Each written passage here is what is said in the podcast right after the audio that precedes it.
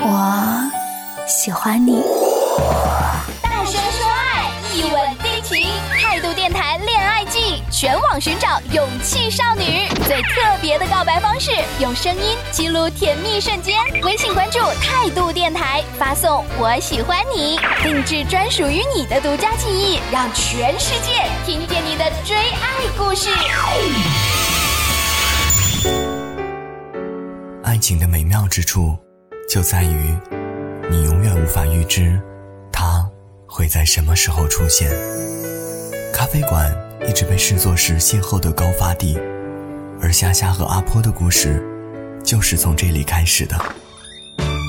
第一次见面时，阿坡穿了一件灰色的外套，加上一米八几的身高，在夏夏眼里，着实有点距离。我们是在同一家咖啡馆里工作认识的。我当时刚过去做兼职，他已经在那边做了有一段时间了。当时我就觉得他和别人有点不太一样，其他老员工嘛都会很热情的教我各种的，但是他就有点冷冷的、酷酷的那种，所以我也不敢去和他说话，就觉得他好像很凶的样子。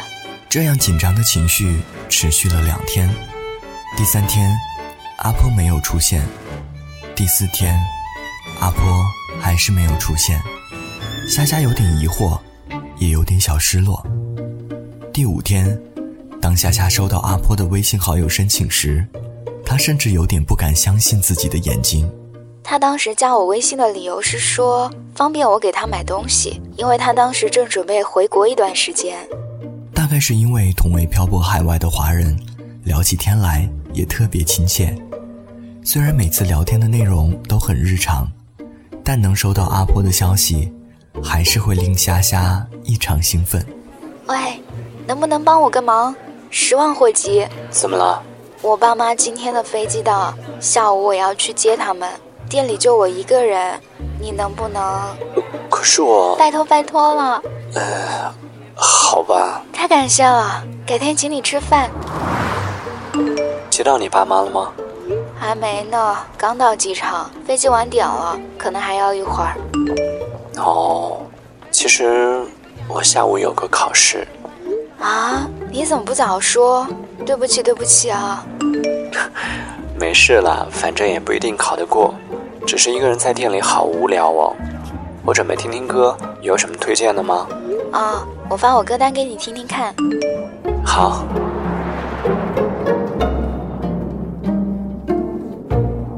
经过一段时间的相处，两个人的关系。也越来越好，霞霞也发现阿婆其实并不像她看上去那么难相处，只是在感情的问题上有点被动，而其中的原因，大概是因为阿婆之前几段失败的感情经历吧。阿婆生日前，两个人原本约好的生日当天一起吃饭，但怎料阿婆在头一天和朋友聚会时喝醉了，一觉就睡到了第二天下午。我本来想。他生日请我吃饭，应该也是对我有点意思吧，所以我提前好几天就开始准备了，要穿什么，去吃什么，送他什么礼物，要不要跟他表白，想了好多东西的。结果到了他生日那天，就怎么都联系不上他了，我好着急的，一直到了晚上七点多，他才给我回电，说他头一天和朋友聚会喝高了，睡了整整一天。我心里那个气呀，但也不能说什么呀，我就跟他说。算了，那你好好休息吧，咱们改天再聚喽。不甘心的霞霞决定再主动一次，于是早早的买好了电影票，也和阿坡敲好了时间。结果他又放我鸽子了。他说因为我约他约的太早了，所以他把时间给忘了，就答应了其他朋友的邀约。我当时就觉得好委屈啊，明明是我先约的。最后却有一种被别人插队了的感觉。那时候我们也还是朋友，我也不好怪他，所以也是说，没事啊，下次再约喽。经过了两次的爽约后，阿坡也有点不好意思了。为了表达歉意，这次阿坡主动提出了看电影的邀约。我想说，这次是他主动约的，总不能再忘了吧？结果，他爸又约他喝酒。我都怀疑是不是老天在故意逗我啊！可怜的虾虾也只好用好事多磨来安慰自己了。在经过几次阴差阳错的爽约后，终于在一个晴朗的周末，阿婆借着搬新家的机会，邀请虾虾去吃韩国料理。她说她搬完家之后来接我，其实我都已经没有抱什么希望了。不过还好，这次她终于出现了。哦，也算是功夫不负有心人吧。我这个人可能就比较没有安全感吧。他问我为什么每次都是他主动联系我，我就跟他说，可能我比较被动吧。然后我就问他，那你希望我多久联系你一次呢？他倒好，直接跟我说，每天都可以联系啊。这种回答就是听的人又豪气，又有点暖暖的感觉。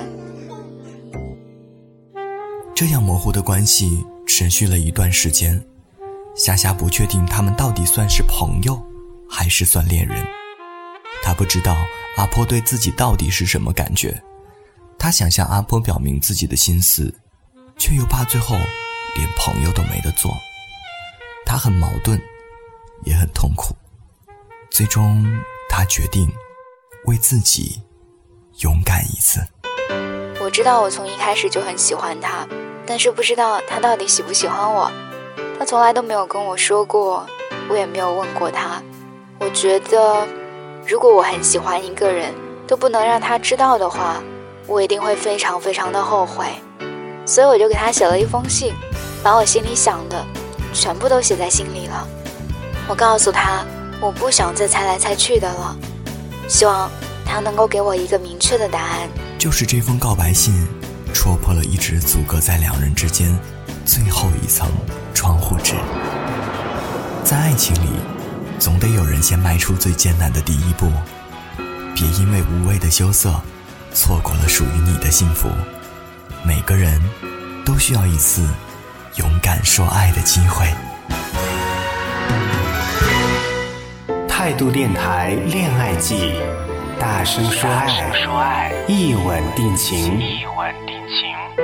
穿越时空，重塑经典。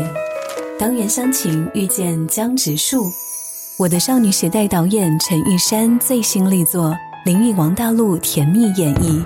二零一九年情人节，纯爱电影《一吻定情》，带你找回爱情最初的美好。